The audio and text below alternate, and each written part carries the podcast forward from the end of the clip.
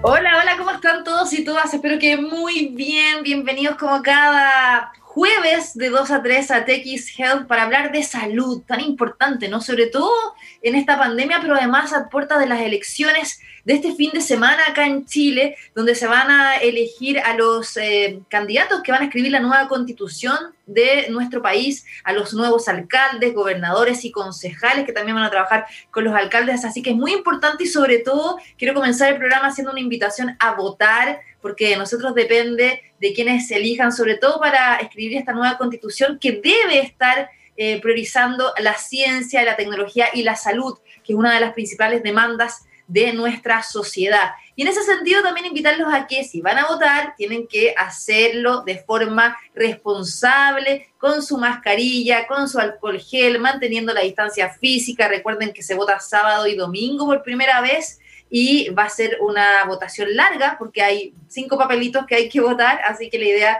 es que puedan hacerlo de la mejor forma para evitar cualquier tipo de contagio, pero también hacer uso de nuestro derecho ciudadano. Bueno, Hoy vamos a estar hablando de hipertensión en general en niños y también en adultos, que es muy importante, además que es una enfermedad que tiene bastante prevalencia en, en nuestra población. En ese sentido, la hipertensión arterial, que también se dice HTA en niños, ustedes quizás piensan que no hay en niños, pero sí afecta a los niños, es una patología subdiagnosticada y por lo general es asintomática y la literatura científica reporta que tiene una prevalencia del 1 al 2%, aunque hay varios estudios en escolares que reportan una prevalencia de hasta un 4,5%, ¿no? De estos niños, hasta un 28% presenta una hipertensión arterial secundaria. Queremos conocer mucho más al respecto, nosotros como papás y mamás, obviamente tenemos que estar atentos, para eso está con nosotros la doctora eh, Lorena Galetti, ella es directora médica del laboratorio ABOT. ¿Cómo está, doctora? Bienvenida. Hola Andrea, ¿cómo estás? Así como tal como tú dices, mi nombre es Lorena Galeotti. Eso, Galeotti, estaba acá leyendo mal. Lo que pasa es que yo soy media gatona, entonces no había visto bien, pero doctora Lorena Galeotti, ahí sí, doctora, perdóneme, ¿cómo está? Bien, muy bien. Eh, bueno, sí, soy directora de ABOT y también soy pediatra. Eh, durante mucho tiempo ejercí como pediatra, así que este es un tema que me interesa mucho. Eh, compartir con ustedes incluso y hacer un levantamiento también para que sea pesquisada y, realmente en las consultas los padres también piensen cuando hacen la consulta de niños sanos y llevan a sus hijos a control, que así como es importante conocer el peso y la talla, también existen percentilos. Ustedes saben que los percentilos son lo que indica que un niño de determinada edad tiene que pesar entre tanto y tanto, este, entre un 25 y un 90 o 100% de acuerdo a, su talla y a su, a peso. Y también existen percentilos de tensión arterial. En realidad la presión arterial en los niños empieza a medir eh, aproximadamente a partir de los 3 años de edad, si es que es un niño sano, Obviamente, si es un niño que tuviera cardiopatías, esto empieza antes, pero es importante que así como uno quiere conocer el, peso y la talla de su hijo y con esto saber y tener una, como una película de cómo va creciendo, también conocer los valores de, tensión arterial eh, que están bien estipulados y que también están de acuerdo a, los percentilos de, normalidad. Doctora, antes de ya eh, ir a este tema, ¿no? Que es cómo detectarlo, a tenemos que estar atentos como papás, ¿Qué es lo que es la hipertensión arterial? Porque quizás hay personas que nos están viendo, no solamente en Chile, recordemos que nuestra radio se escucha y se ve en Latinoamérica y no saben, ¿no? O sea, quizás es muy, muy recurrente la palabra hipertensión arterial, pero ¿qué significa que uno tenga la presión alta, ¿no? Eh, y eh, qué consecuencias puede atraer eso. Exacto. La tensión arterial, como bien su nombre lo dice, es la tensión que uno tiene en las arterias, que tiene que ver, eh, por un lado, con el volumen sanguíneo y tiene que ver con la fuerza que hace el corazón para poder eh, llegar a todos los eh, sistemas y órganos de, de nuestro cuerpo, ¿no? Cuando una tensión arterial está alta, significa que está más allá de los valores esperables para un peso y una talla, y esto lo que va a, hacer con el tiempo es que determinados órganos y sistemas se puedan afectar, ¿sí? Eh, obviamente cuando uno tiene una presión arterial mayor que la normal, eh, hay órganos que tienen que trabajar mucho más para poder este, seguir cumpliendo sus funciones y esto hace que con el tiempo puedan dañarse, por ejemplo, con el corazón, que va a tener un ventrículo izquierdo más grande que lo normal y eso lleva a una hipertrofia, un agrandamiento del corazón, o por ejemplo tener un riñón que tiene que estar como acostumbrado a filtrar mucho más y, a trabajar mucho más para poder este, deshacerse del líquido que le sobra o de aquellos este, componentes de, lo que uno consume, de líquidos, de sales, minerales, etcétera, del organismo que eh, uno debe eh, excretar cada, día. Entonces, eh, en ese sentido, la tensión arterial juega con varios órganos del organismo para mantener este equilibrio todos los días y que nuestra presión, nuestra tensión arterial se mantenga normal. Y esto depende de varios factores. Eso sería eh, bonito poder compartirlo con ustedes. Porque uno sabe que la hipertensión arterial en adultos muchas veces es hereditaria, ¿no? por ejemplo, en mi familia hay varias personas que tienen esta patología eh, por ejemplo, la tiene mi papá, mi hermano, yo no, menos mal, pero también eh, esto puede ser hereditario a los niños y niñas, doctora, sobre todo desde tan chiquititos. Usted decía que puede ser desde los tres años en adelante. Eh, esto es como que seguro van a tener de adultos, pero empieza desde niños, por, decirlo así.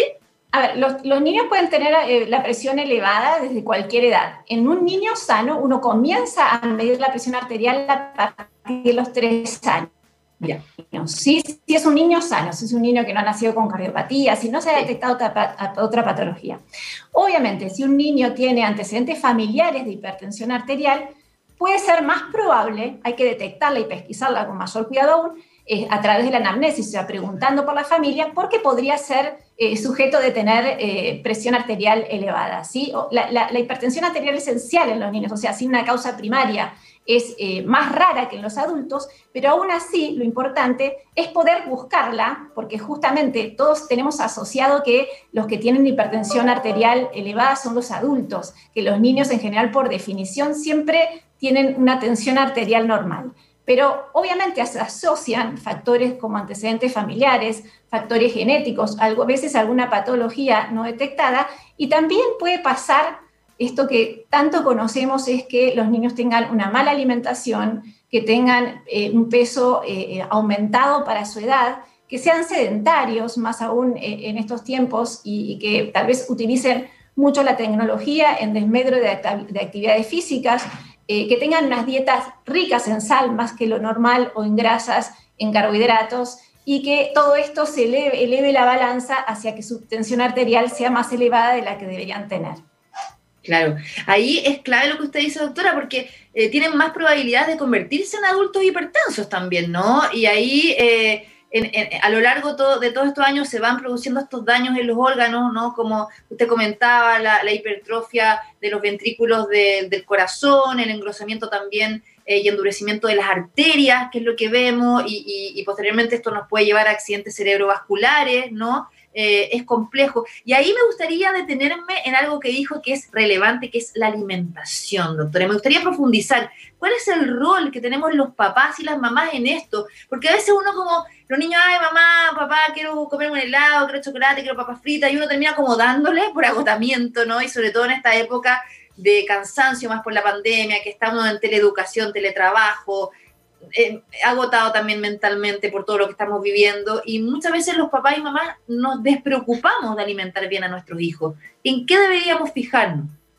Tal cual, tal cual. A, todos los padres les han tocado y nos han tocado cumplir varios roles a la vez y, es cierto que a veces es difícil este, poder eh, estar atentos a, lo que estamos todos este, poniendo en, nuestras, en nuestro refrigerador, en nuestra casa, este, y la recomendación un poco es eh, que tratemos siempre de, este, obviamente, consumir frutas y verduras, y de tratar de respetar esta pirámide eh, nutricional que siempre eh, desde la primaria nos están enseñando de tratar de consumir más proteínas que están en las carnes, en el huevo, en los lácteos, en el queso. Obviamente puede haber diversas variantes de acuerdo a las preferencias de, de alimentación de cada familia, pero siempre incluir las frutas, las verduras, las proteínas, los hidratos en esta escala donde el hidrato y las grasas tienen que ocupar el mismo lugar y obviamente también fijándose en los requerimientos, ¿sí? porque eh, la tensión arterial, así como el peso y la talla van variando a lo largo de la edad,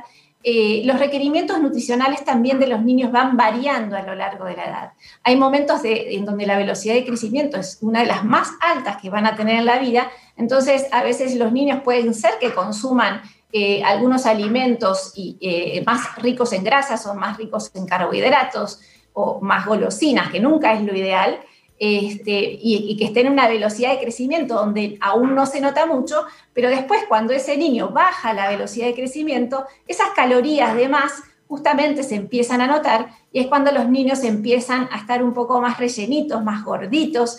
Y esto no siempre tiene que ver con que este niño esté saludable, sino que tiene que ver con que en realidad está aumentando su índice de masa corporal, lo cual no va a favorecer este, digamos, a lo largo en, sus niveles de atención arterial y en su salud física en general.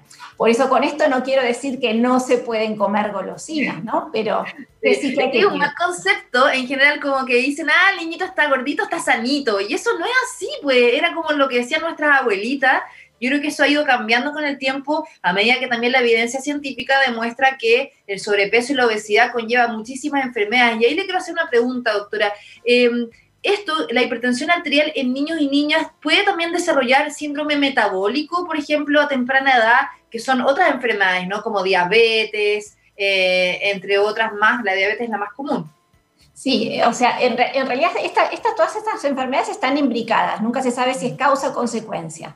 Obviamente un niño que tenga tendencia a la obesidad tiene más, eh, eh, digamos, tendencia o más este, riesgo de tener enfermedad metabólica, ¿sí? lo que va a incluir ah, muchas veces eh, elevación de, sus lípidos, elevación de la tensión arterial este, y obviamente el impacto en la glucemia y en todo, en todo lo que es el, digamos, el sistema metabólico estos niños que tienen síndrome metabólico, que tienen obesidad, o sea, la obesidad es un riesgo para tener síndrome metabólico y dentro de esto va a incluir también, obviamente, una, una suba de la tensión arterial.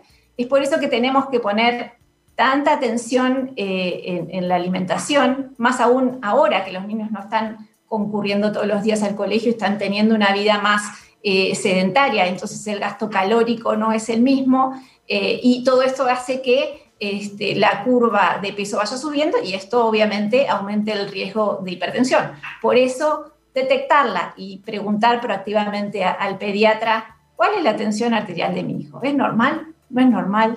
¿Qué tengo que hacer?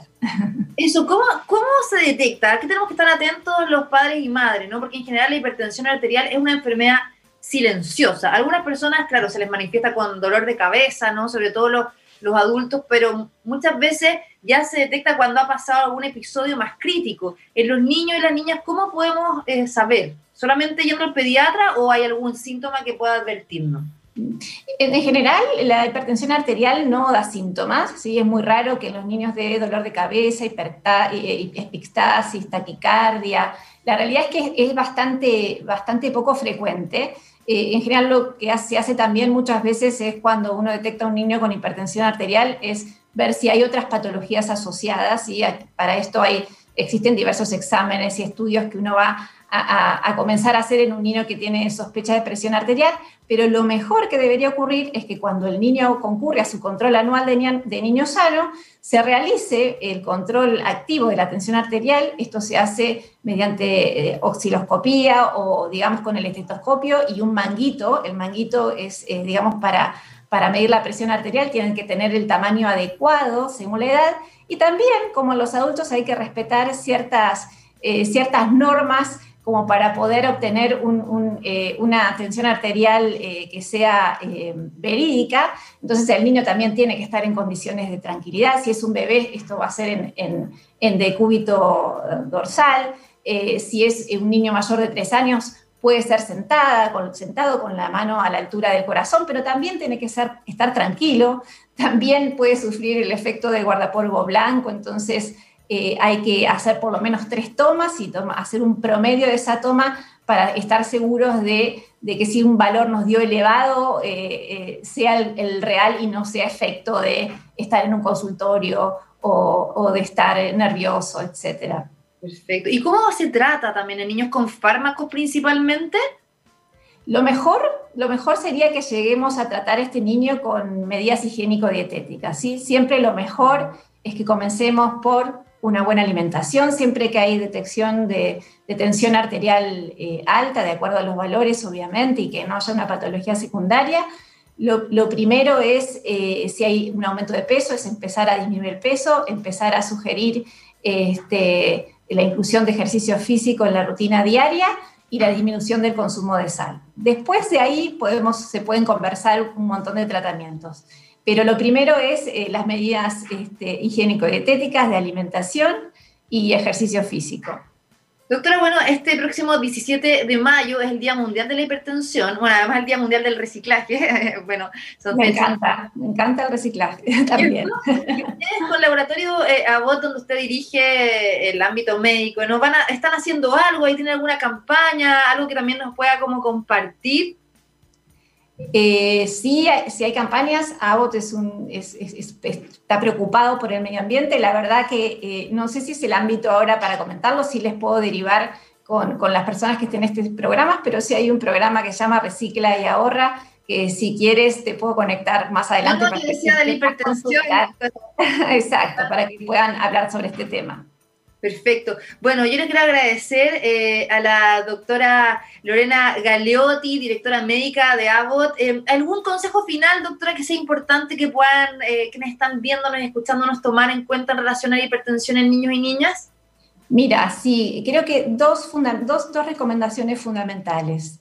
Primero, que conozcan que la tensión arterial de sus niños, que pregunten proactivamente a sus pediatras si es que no, nunca les han medido la tensión arterial y lo otro es que eh, lo mejor siempre es predicar con el ejemplo. Si los padres se alimentan bien y hacen ejercicio, es el mejor ejemplo que pueden tener para sus hijos, buscar hacer actividades al aire libre dentro de lo que se puede, eh, pero probablemente los niños no se van a llevar lo que decimos, sino lo que hacemos. Así que siempre ese es mi consejo, predicar con el ejemplo.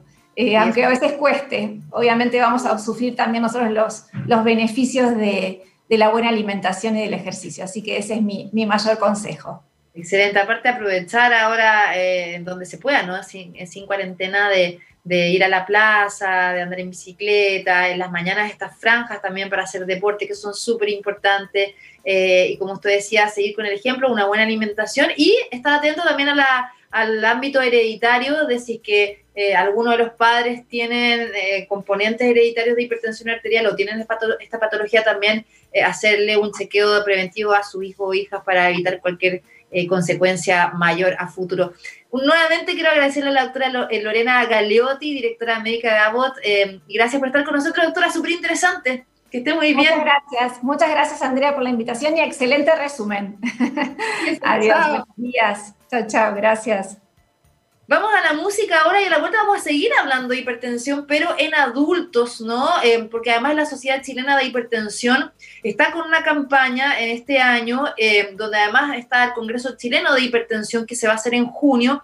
Y la idea es ahora eh, conocer las consecuencias que puede tener esta enfermedad en los mayores, ¿no? En, en, las personas ya que pueden tener un riesgo, sobre todo que la hipertensión es el mayor factor de riesgo junto al sobrepeso y la obesidad para tener un COVID-19 grave. Vamos a estar conversando al respecto con el doctor Jorge Jalil, que es presidente de la Sociedad Chilena de Hipertensión e investigador titular del CENDI. Así que vamos a la música y de vuelta estamos con él. Ya estamos de vuelta aquí en TX Health para seguir hablando de salud y hoy día estábamos hablando de la hipertensión arterial, ¿no? Tomando en cuenta que este 17 de mayo, este próximo lunes, es el Día Internacional de esta patología con el objetivo de prevenirla y por supuesto eh, la Sociedad Chilena de Hipertensión está trabajando en ello. Hace poquito hablábamos sobre la hipertensión arterial en niños y niñas, pero ahora queremos hablar sobre esta enfermedad en adultos y que claramente es uno de los principales factores de riesgo en tener una enfermedad de COVID-19 grave. Está con nosotros para conversar al respecto el doctor Jorge Jalil, presidente de la Sociedad Chilena de Hipertensión y también investigador titular de CENDI. ¿Cómo está, doctor? Bienvenido. Hola, ¿cómo está? Muy buenas tardes. Muchas gracias por la invitación.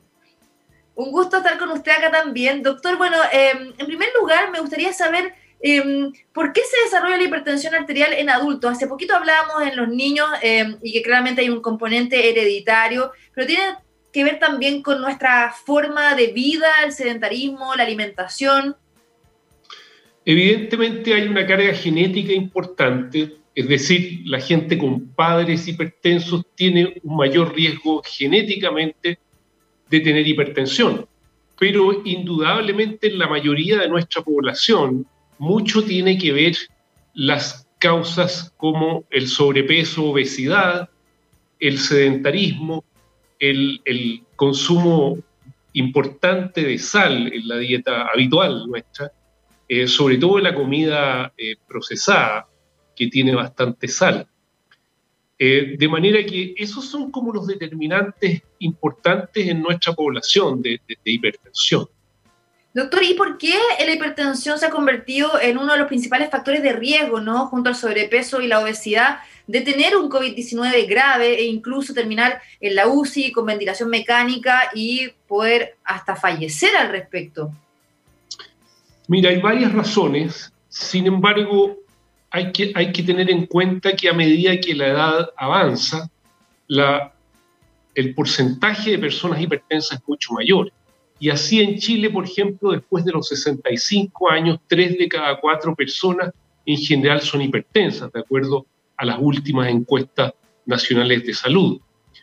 Eh, de manera que estamos hablando de que se enferman gente mayor que además tiene hipertensión. Pero la hipertensión también tiene otras, otras cosas agregadas, por ejemplo, asociada a daño renal, asociada a daño cardiovascular, es muy importante, y también un estado de microinflamación eh, que ahora se ha eh, reconocido como un factor importante y que eh, en los determinantes del COVID grave está una respuesta inflamatoria importante al, como respuesta inmunológica al, al virus. De manera que esas cosas que tiene la hipertensión, o sea, edad, asociación con otras patologías y este estado de microinflamación que favorece una respuesta inflamatoria muy potente, son factores que llevan a un COVID grave en pacientes hipertensos eh, eh, en esta, y que lo hemos visto, digamos, desde el año pasado. Exacto. ¿Cómo podemos prevenir, doctor? Hay mucha población que es hipertensa y que no tiene idea, porque como ya sabemos es una enfermedad silenciosa y que ya eh, cuando da síntomas estamos en una situación bastante ya más compleja, ¿no? Mira, esa es una muy buena pregunta eh, y, creo que de las cosas importantes, cuidar el peso, eh, hacer ejercicio, realizar 30 minutos de ejercicio, cualquier ejercicio diario, regular nuestro nuestro consumo de sal. Pero una cosa que es muy importante y no es difícil es tomarse la presión. Tomarse la presión con cierta regularidad. Sobre todo aquellas personas con familiares de pacientes de, hipertensos. Eh, todos debiéramos conocer cuál es nuestra presión arterial por lo menos una vez al año. Y ahí en ese sentido, Doctor, ¿son los hombres o las mujeres los que son más propensos a tener hipertensión arterial y en alguna edad específica o, no necesariamente? Mira, eso, eso es bien paritario. Ya. Eh, eh, somos igualmente propensos a tener eh, hipertensión hombres como mujeres. Incluso de, los, de las cosas últimas que se conocen, la hipertensión en mujeres, en, en mujeres más jóvenes, antes de la menopausia, la presión arterial normalmente aumenta con edad. O sea, a medida que pasan los años, es normal que aumente la presión. Pero lo que se ha observado últimamente es que en mujeres antes de la menopausia, este aumento de la presión sería un poco más pronunciado incluso que eh, lo que se pensaba antes en comparación con los hombres. Así que eh, el, mensaje importante es que todos somos igualmente propensos a tener hipertensión y especialmente gente con obesidad, gente con enfermedad renal, gente con familiares, padres, abuelos, hermanos hipertensos.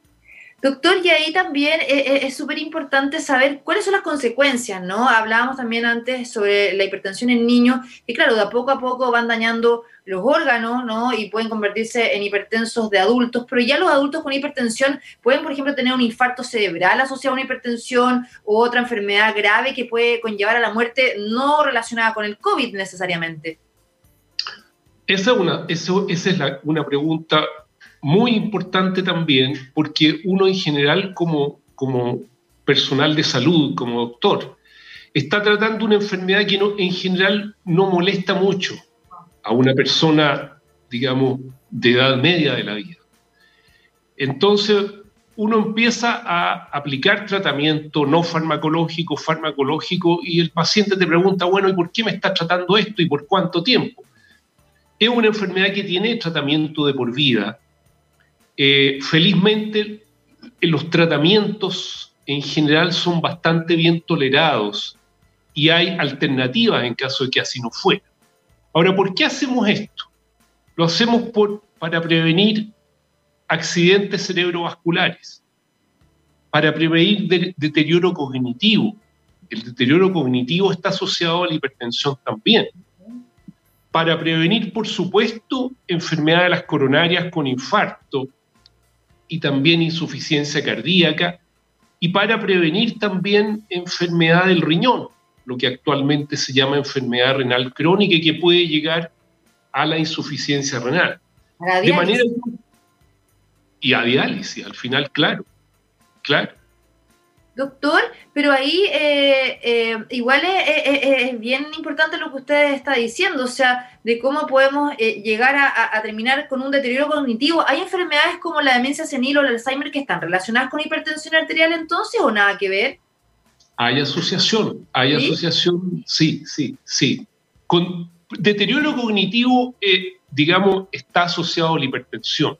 Y actualmente una de las cosas que se investiga fuertemente en la hipertensión arterial. Eh, y también la demencia, porque no todas las demencias son Alzheimer, hay demencias que son por infartos cerebrales, la mayoría de esos pacientes son hipertensos, hipertensos que no han sido bien tratados en general. Oye, qué interesante eso, increíble cómo la ciencia va descubriendo asociaciones y de eso también se pueden generar nuevas prevenciones y también tratamientos. Esto se sabe, hace tiempo. Y, uno de los impactos más importantes del tratamiento de la hipertensión es disminuir en forma súper importante la, la incidencia de infartos cerebrales. Sí, de todas maneras, porque ya cuando uno sufre un infarto cerebral, o sea, las secuelas pueden ser tremendas y hasta incluso pueden llevarlo a la muerte a una persona, ¿cierto? Por eso es importante que la gente esté alerta, como que personas le bajan el perfil. A la muerte y una persona con infarto cerebral en general es otra persona, muchas veces. Ahora hay tratamiento y todo, pero igualmente es una, es una catástrofe. De todas maneras, doctor, hablemos de prevención. Ustedes con la Sociedad Chilena de Hipertensión están haciendo también una campaña, ¿no? Por el Día Internacional y además van a hacer un congreso nacional en junio. ¿Nos puede contar un poco de esas instancias? Sí, en este momento habitualmente se hacen campañas presenciales tomando la presión, pero en este momento eso, eso no, es, no, es, fácil por, la, por la pandemia. Pero vamos a tratar de llegar por las redes a un poco educar en tomarse la presión. El tomarse la presión en la casa es un buen método de saber su, presión y de autocuidado en un paciente hipertenso. Así que se está eso, haciendo eso a través de eh, las redes sociales, eh, por un lado, eh, y también dando a conocer un poco las ventajas del tratamiento de la hipertensión arterial y de la prevención en estos pacientes. Respecto al Congreso, es un... estaba acá viendo, disculpe doctor, estaba viendo acá en la página web de ustedes, que les recomiendo a las personas que nos están viendo que pueden ingresar en hipertensión.cl. Además que ahí hay recomendaciones para pacientes hipertensos frente al COVID-19, que también es claro que era lo que estábamos conversando ahora. Y ahí sale algo del Congreso, pero usted profundice. ¿Es solamente para expertos o también cualquier persona puede acceder?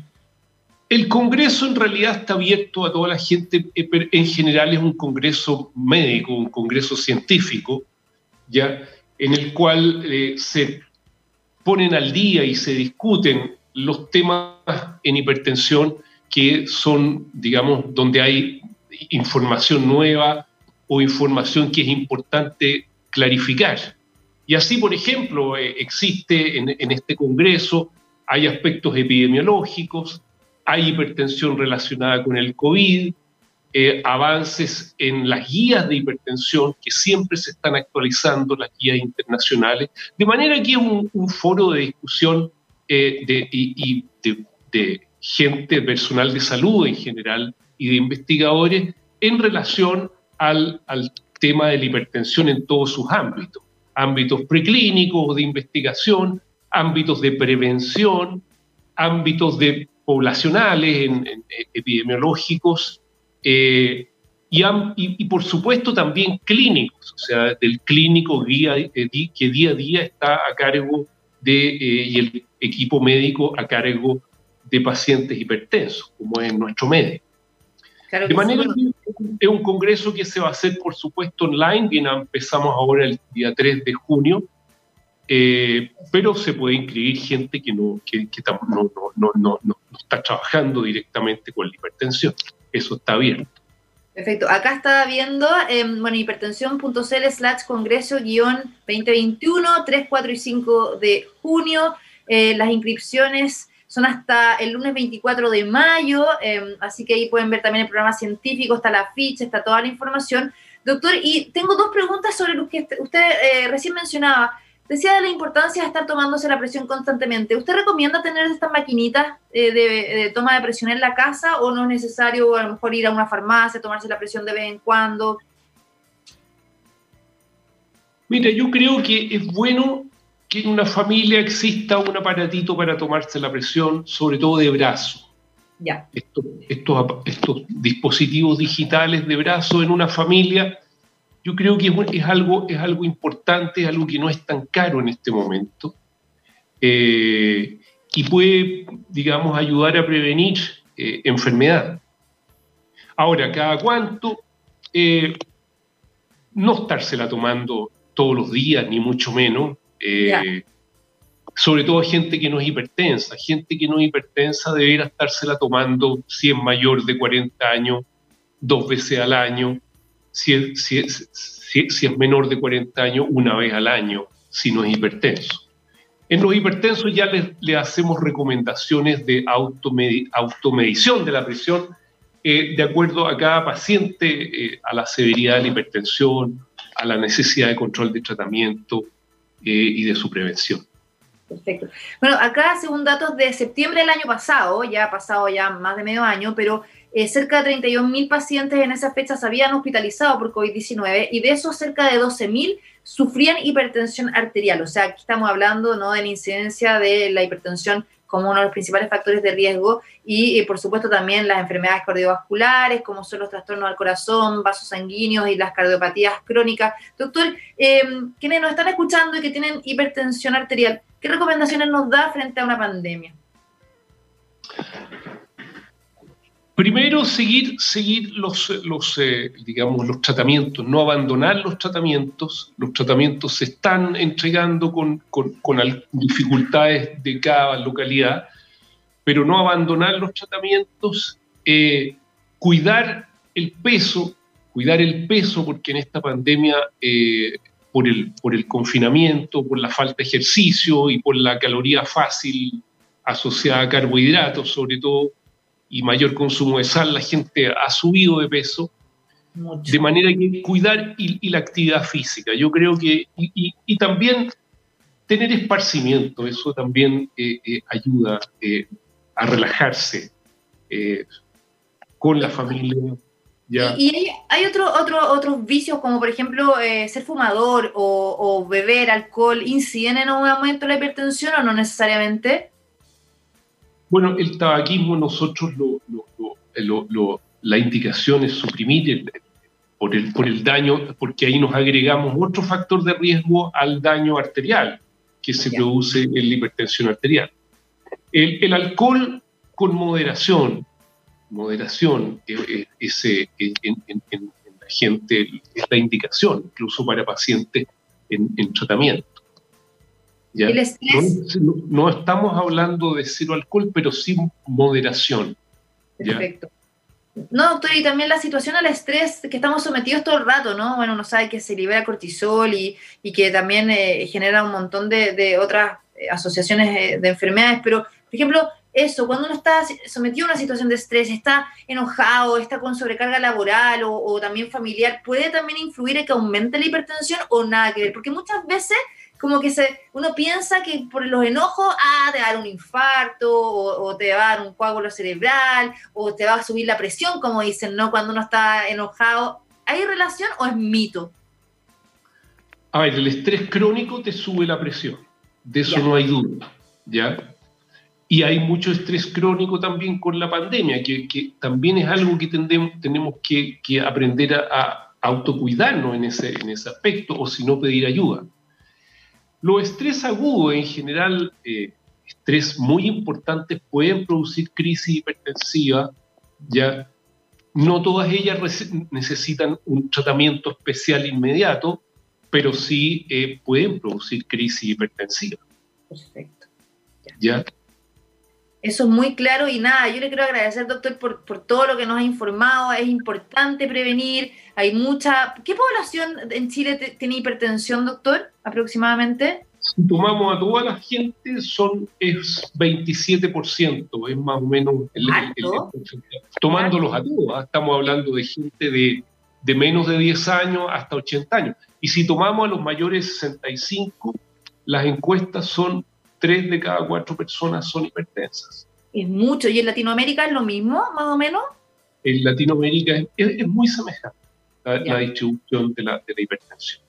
Perfecto. Pero, pero, mensaje, actividad física, cuidar el peso, eh, cuidar el consumo de hidratos de carbono, que es algo que, que, tenemos muy metido en nuestra dieta. El pan que nos gusta tanto a los chilenos, ¿cierto, doctor? Es excelente el pan, pero hay que cuidar la ingesta de hidratos de carbono, sobre todo cuando estamos pasados en, el peso. Sí. Sí, de todas maneras. Bueno, ya se nos acaba el tiempo, pero está súper entretenida la conversación del doctor Jorge Jalil, presidente de la Sociedad Chilena de Hipertensión, también investigador titular de CENDI. Eh, invitar a todos a que visiten su página web, que es hipertensión.cl. Hay mucha información de utilidad para quienes nos están viendo, también sobre el Congreso, sobre las recomendaciones para pacientes hipertensos en la pandemia y mucho más. Así que, doctor, gracias por estar con nosotros aquí en TX Health. Muchísimas gracias, mucho gusto, Andrea. Un gusto, que esté muy bien. Oiga, una cosa, una curiosidad, usted algo de, de Gazi Jalil, ¿o no? somos, somos, ellos, ellos son de Punta Arena, nosotros somos de, de, la zona centro. Perfecto, perfecto. Ya, porque sí, son periodistas, así que por eso le preguntaba, Gassi Jalil, padre, Gassi Jalil, hijo. Así que le quería preguntar si, si, son de la comunidad, que también somos aquí todos paisanos. pues yo también. Nos, conocemos, estamos, estamos al aire, ¿no es cierto? Sí, pues. Nos conocemos, nos conocemos, pero, pero, pero ellos y la familia de ellos llegaron a Punta Arenas, la familia nuestra llegó a la zona central. Perfecto, ya, perfecto. Bueno, aprovechar la curiosidad de preguntarle, eh, como conozco a los Jalil, así que eso... salud, ¿eh? Pero le mando salud. Ya, pues, doctor, cuídese mucho, chao. Chao, Andrea, adiós. Bueno, antes de despedirnos tenemos que saludar a quien hace posible nuestro programa cada martes y jueves de 2 a 3 de la tarde. Rayen Salud, una empresa chilena de servicios de tecnologías de la información especializada en informática médica que lleva más de 16 años contribuyendo a la transformación digital de la salud en Latinoamérica con el desarrollo de más de mil proyectos de acompañamiento, incorporación tecnológica en diversas instituciones de la salud. Rayen Salud ofrece un ecosistema de servicios tecnológicos con soluciones escalables, interoperables y de rápida adopción. Conoce mucho más en su página web es rayensalud.com. Yo me despido, gracias por la sintonía. Recuerden que seguimos en Spotify, en SoundCloud, que arriba el programa. Las redes sociales son arroba TXPlus, la mía arroba Andrea Obaid, en Twitter, en Instagram, el hashtag TXHealth.